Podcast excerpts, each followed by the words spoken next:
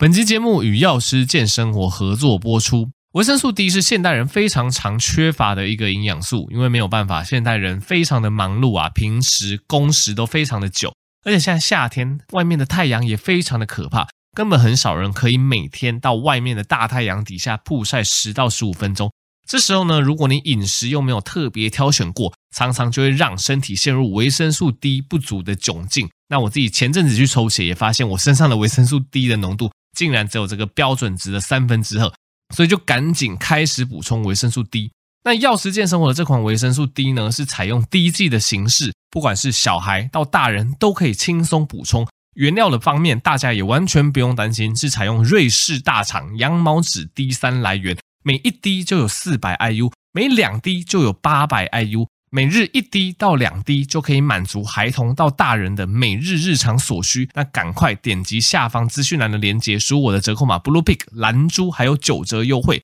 维生素 D 三补起来。好大家好，我是苍哥，欢迎回到苍哥 Podcast 啦。那一开始还是跟大家分享最近比较重要的医疗时事，哦，跟诊所目前遇到的一个状况。那我觉得最近比较重要的，当然就是十月二号开始，哦，公费流感疫苗开打了。不过，因为公费流感的疫苗的开打，哈，每年都有分阶段，哈，所以目前第一阶段主要开放的，哈，有包括医事的相关人员，哈，包括就是像我这种职业的，哈，或是医院里面的。医师、护理师啊，那个药师，反正就医师相关的人员呐、啊。那再来六十五岁以上的长者，以及六个月以上到国小入学前的幼儿，哦，那以及孕妇，那再加上诶可能有一些潜在的一些慢性病，哦，例如说高风险慢性病啊，BMI 大于三十啊，罕见疾病或重大伤病的患者，那或者是六个月内婴儿的父母，哦，或者是一些你相关的一些，包括幼儿园的托育人员，哦，或者是。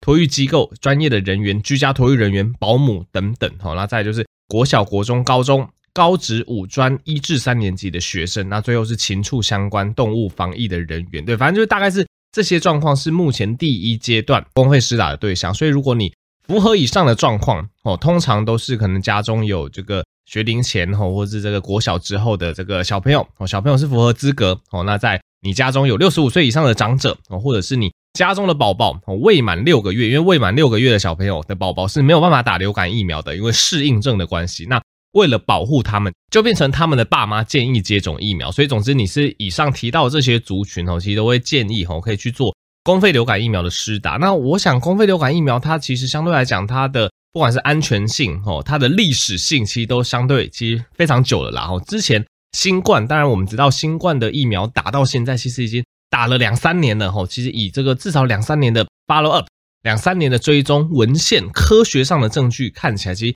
新冠疫苗这个 mRNA 这个比较新的技术的疫苗，诶，其实看起来安全性也没有什么问题吼。你我知道，呃，应该说我了解，刚开打可能三个月、六个月、一年内哦，很多人还会有疑惑说啊，这个 mRNA 的技术安不安全哦，是不是该施打？但是现在至少追踪了两三年，你看起来没有什么问题哦，而且 mRNA 这个技术最近，呃，我没记错的话，应该也是获得最新的这个。诺贝尔生医奖之类的，对，所以基本上以 mRNA 的技术，目前追踪两三年，看起来是没什么问题。那流感疫苗，我想大家更不用担心，因为流感疫苗它是一个非常传统、安全性非常高、历史追踪非常久哦。它大部分是所谓的这个鸡蛋培养的疫苗哦，那有比较细胞型培养的疫苗，就是东洋辅流威氏那一支哈。所以以流感疫苗的安全性，我想大家也毋庸置疑啦。那我跟大家分享一下，我三天前打的，哎，应该是四天前，反正我礼拜。一就是公费流感施打那一天我就打了。那我每年接种流感疫苗就都是手臂有一点点酸而已，其实不太会说发烧，也不太会有一些包括全身酸痛啊，或是体温上升，没有这些状况啦。所以我觉得它相对来讲温和。那假如你是五十到六十四岁的无高风险慢性病成人的话，那就要等到第二阶段，哦，就十一月一号之后才可以开打了。哦啊，假设你以上的资格都不符合，哦，你是属于我举例来讲，可能这个十八岁哦到五十岁，而且又没有什么慢性病，又没有什么过度肥胖，又不是相关职业的，哦，那这类的人，如果你要打，可能就变成要自费施打这样子。那当然，我们诊所有接这个公费的流感疫苗，也有接自费的流感疫苗。那如果你有在 follow 我的 FB 就知道哦，就是其实我是非常不喜欢大家去挑疫苗的吼。那今年又是我自己觉得啦吼，你可以不同意，我自己觉得又是政治上的炒作，高端的流感疫苗就被拿出来讲，对，已经不是在讲新冠疫苗，连高端的流感疫苗都可以讲。那高端的流感疫苗，其实我之后也会呃做一个所有流感疫苗哈详细的一个剖析哈，大家可以去追踪一下我的频道，因为其实流感疫苗很多品牌，每个疫苗哈我都帮大家剖析，其实我觉得都没有什么问题啦哈。那当然我知道今年新的品牌就是高端，那新的品牌有些人就会对它有疑虑，那。高端的原液，我觉得它的这个原成分其实是韩国经过认证、经过三期的这个疫苗的成分，那基本上就是这个重新的这个分装充填，所以基本上它的不管是这个在韩国的三期，或是在台湾的三期都是通过的哦。所以以科学认证的角度来讲，其实我觉得今年所有哦在台湾你打得到，不管是公费或自费的流感疫苗都没有什么大问题，但是就是会有一些政治上的炒作，所以。我们诊所有没有接高端？哎，其实我们已经接了三种公费了哦，有接赛诺菲，有接东洋，有接高端。然后你发现，因为大部分来打都是老人家，就真的会有老人家会挑疫苗，听到今天是高端哦，就不想打。那老实说，这一件事情对我们诊所来讲反而是好事。为什么？哦，因为其实我们帮忙打公费疫苗，其实啊，反正如果你在诊所相关上班，你就知道，其实诊所打公费疫苗有点像做功德啦，尤其是那种小朋友都不好打疫苗，都会在那边嚎啕大哭啊。大叫啊！哇，好多人要帮忙，就是这个可能安抚啊，或者稍微压一下，然后所以基本上打公费疫苗，我会觉得说有点像是在做功德，就是服务大众啦。那有人不想要打公费疫苗，哇，你还在那边挑厂牌，哦，我不要国光，我不要高端，那我们诊所会做什么？我就会问你说，哦，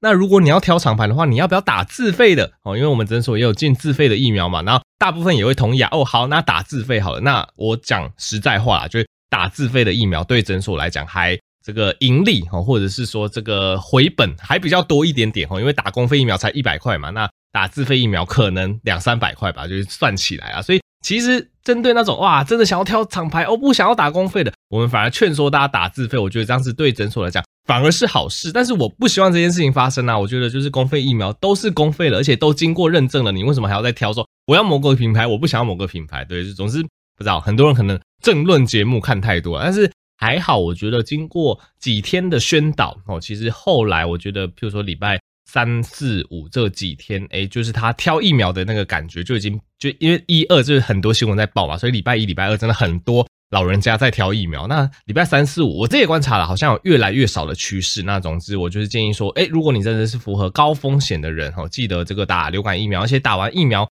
大部分身体都要两周哦去产生相关的保护力，产生相关的抗体。那再加上现在台湾是一个流感大爆发的季节哈，我之前也跟大家提过，这个有一个小朋友跟我讲啊，啊，他们班上二十七个人，有十七个人都中了 A 流哈，都是 A 型流感，大家就知道现在爆发的多么严重哈，所以如果家中或是你自己真的是比较高风险，我会建议就是尽早打了哈，就是如果符合公费对象，不要挑品牌，就赶快打，因为打了至少你也要。两周才有保护力，至少免于自己哦变成这个流感重症的风险这样子。好，那总之就是公费流感疫苗开打，那这边就是一个小建议供大家参考。那当然，假设你真的非要挑品牌不可，你就去打那个自费疫苗吧。对，或者是你不符合公费对象，你就是去医疗院所接种自费的疫苗。那自费的疫苗有分成这个比较传统型鸡蛋培养，或者是呃这个比较这个算是新制成的细胞培养。我是觉得不会差太多啦，价格可能有。几百块的差距，但是以效率来讲，通常是不至于差太多。我觉得大家这个大家就自由选择就可以喽。OK，那既然讲完这个公费跟自费流感疫苗开打，那第二个主题来跟大家讲一下目前最新的新冠疫苗哈，就是 XBB 针对奥密克变异种 XBB 的这一支新的 mRNA 的这个疫苗这样子。那总之最近也是很多人问我啊，不管是看诊哈，或者是 刚好蛮有趣，我昨天就是。做这个 Uber，然后做 Uber 就刚好这个司机哦，刚好也是我的听众，就跟我聊了一下，诶，他也是问我这个 XBB 哦，针对这个新的新冠疫苗到底要不要打？我们先讲美国 CDC 的建议啦。美国 CDC 的建议是说，建议所有六个月以上的人哦都接种这支新的新冠疫苗，这样子，这个是他们的建议。那他们主要提供的考量有三个，第一个当然就是防重症哦，住院或者是死亡。那再来第二点，我觉得比较重要，因为真的。非常多人哦，应该是说至少啊来看诊的人不少，真的有听到说得完新冠之后有一些长新冠的状况哦。我不知道大家，如果你是听众的话，你也可以去思考一下，诶，你得完新冠到底有没有些长新冠的状况？比较常见的，例如说一直觉得疲惫，一直觉得心悸哦。有些人是得完新冠之后，哇，这个荨麻疹哦，至少这个皮肤痒就会一直痒等等，反正大概或者是长期慢性咳嗽哦，这些都是比较常见长新冠的症状。当然，少数人他可能这个。嗅味觉失调都还没有到完全的恢复，所以这些长新冠都要特别注意。那当然，这个为什么 CDC 会建议说你可以去更新这个疫苗，主要是第二点，它还是可以去非常显著的降低长新冠哦这个后遗症的风险。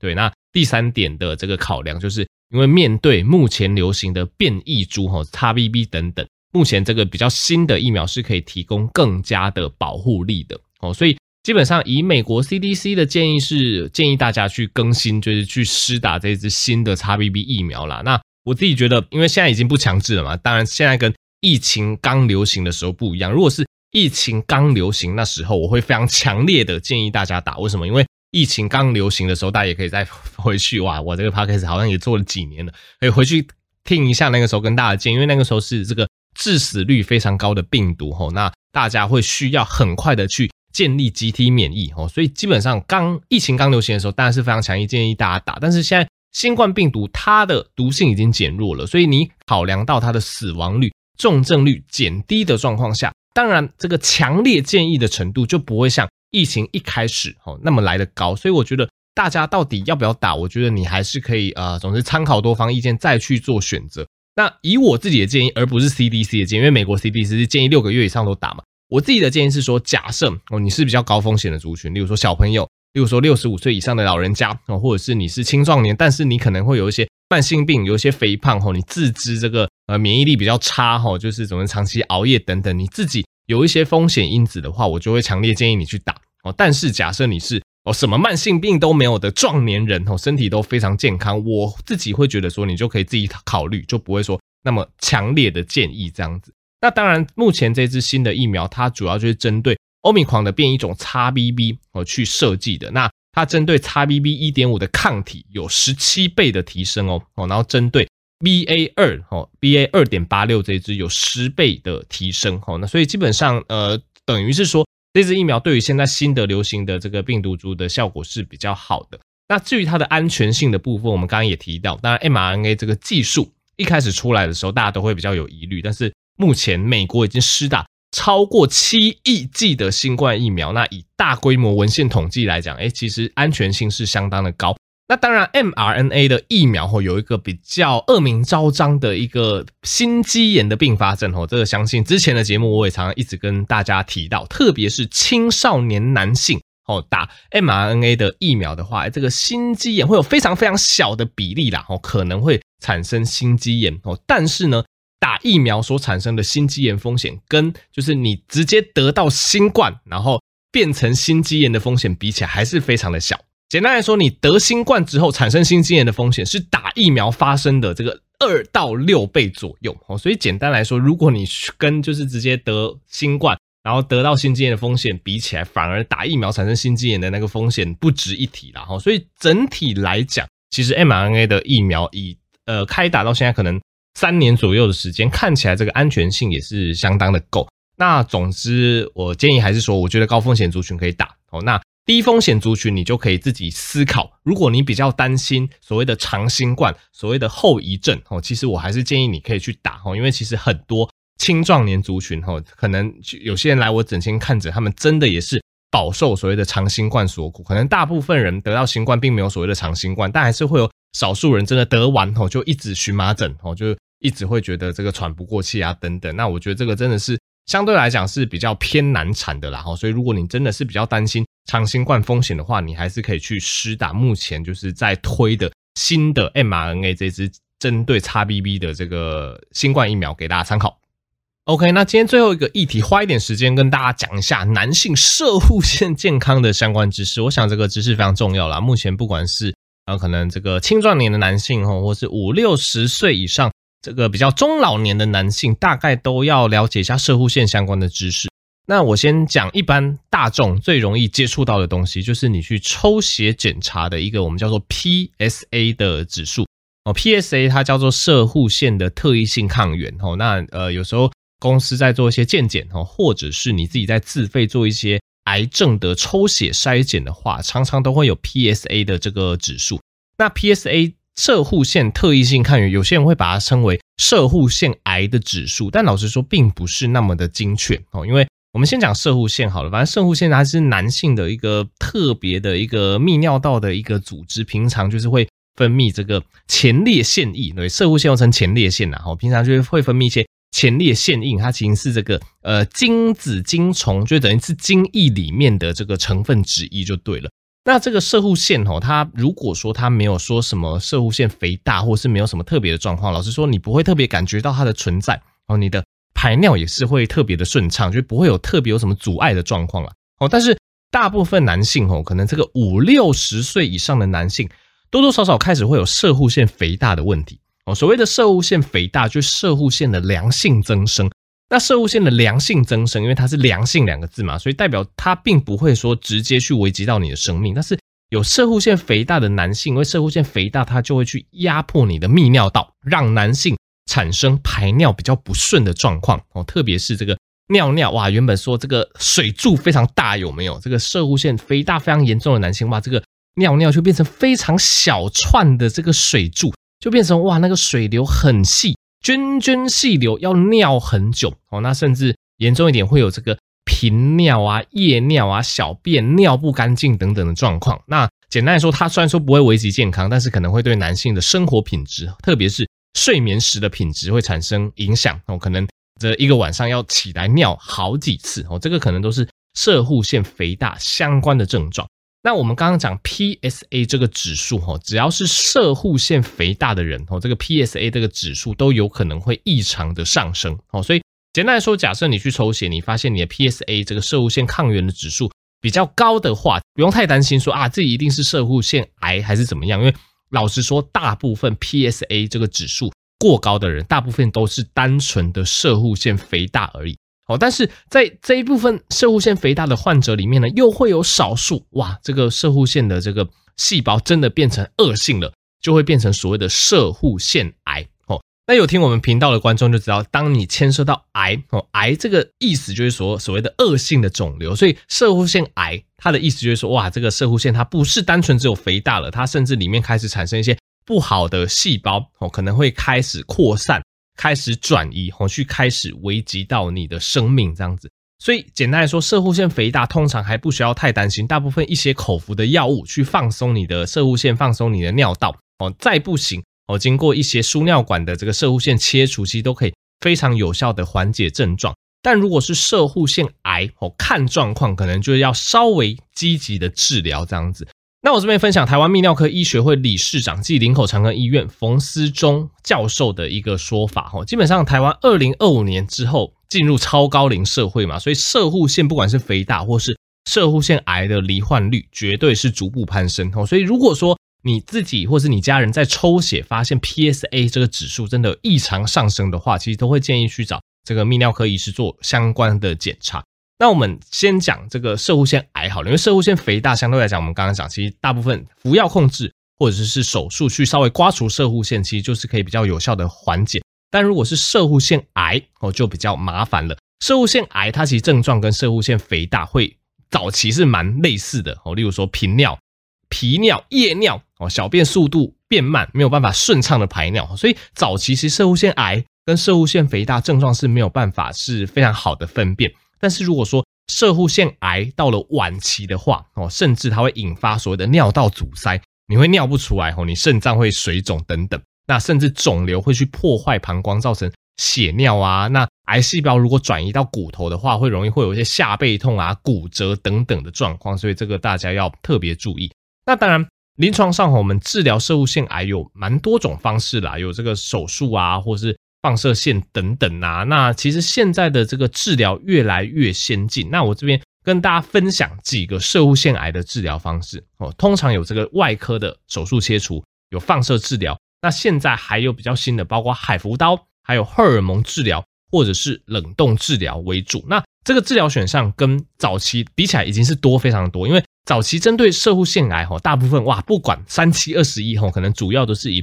手术切除为主。那健保有几副所谓的新式的微创手术，但是如果说，哎，患者他的状况比较没有那么厉害，他在经过手术之后，他还想要保留正常的排尿跟性功能的话，其实也可以考虑这个获得美国 FDA 核准的新一代海扶刀的治疗，这样子。那海扶刀是什么样的一个状况呢？这个之前在女性的，包括子宫肌瘤以及子宫内膜异位症，哦，其实就之前的 podcast 有跟大家聊过海扶刀的这个治疗。那海扶刀虽然说我们说，哎，海扶刀好像听起来很可怕，是一个刀，但其实不是。那海扶刀的原理是什么呢？它其实是一个非侵入式的方式，它有点像是微波炉，就是隔着那个空间把食物煮熟一样。海扶刀它是利用超音波聚焦的烧灼哦，去把这个病灶、把肿瘤烧掉。所以像我们之前有讲这个呃女性的一些，包括那个呃子宫肌瘤、子宫内膜异位可以用海扶刀嘛。现在射护腺癌哦也是可以考虑使用海扶刀的。那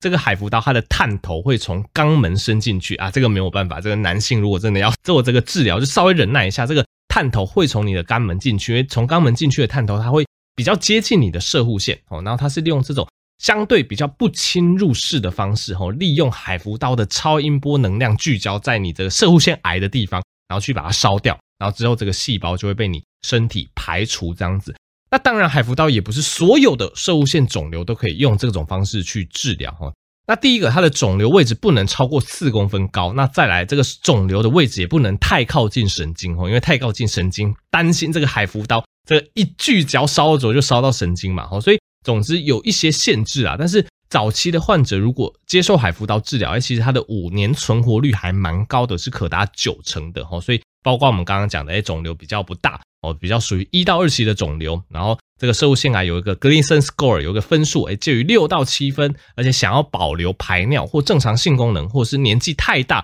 不想开刀或不适合开刀的族群，都可以考虑这一类海扶刀的治疗啦。总之，因为我们之前学摄护腺癌，大部分也都是在讲这个这个，不管是荷尔蒙治疗或手术或放射线，那我觉得海扶刀也算是近几年比较新兴、比较兴起的一个新的对于摄护腺癌的治疗，所以这边提出来给大家分享。那最后还是跟大家讲一下，其实射护腺癌有一些高危险族群，大家要稍微小心。例如说有高龄者哦，例如说有家族史者哦。那射护腺癌通常也会伴随射护腺肥大哦。然后有时候国人饮食西化又高油高糖，所以以上讲的这些状况，就不正常的饮食哈，高龄哈，然后有家族史都要特别小心射护腺癌的风险。所以。这个医师是建议说，五十岁以上的民众，吼，就是定期的健检，吼，包括我们刚刚讲的抽血的 PSA。那如果你这个 PSA 指数有高，或者是你有相关的泌尿道症状，吼，这个泌尿科医师都会帮你安排，例如说肛门指诊，吼，例如说这个射护腺啊的的肛门指诊的检查，或者是进一步的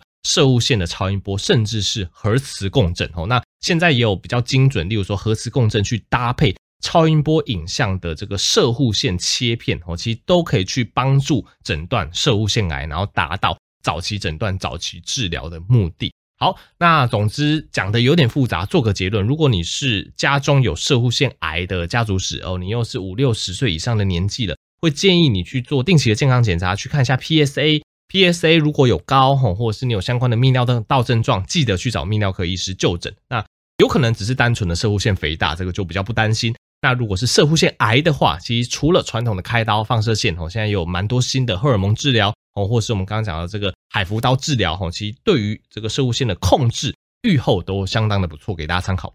好，那这集就到这边啦。喜欢这类医学知识的科普分析哦，欢迎分享这个频道给更多人知道哦，让更多人可以在通勤、做家事的时候吸收医学知识哈，就是促进大家的健康，也可以支持。药师健生活保健食品书折扣码 Blue Pig 有九折优惠，然后也可以支持我的新书《大杨哥九十趴攸关心命医学》，是没有人教我，好久没有讲这个这个这个书名了，实在是太长了。好，那我们就下期再见喽，大家拜拜。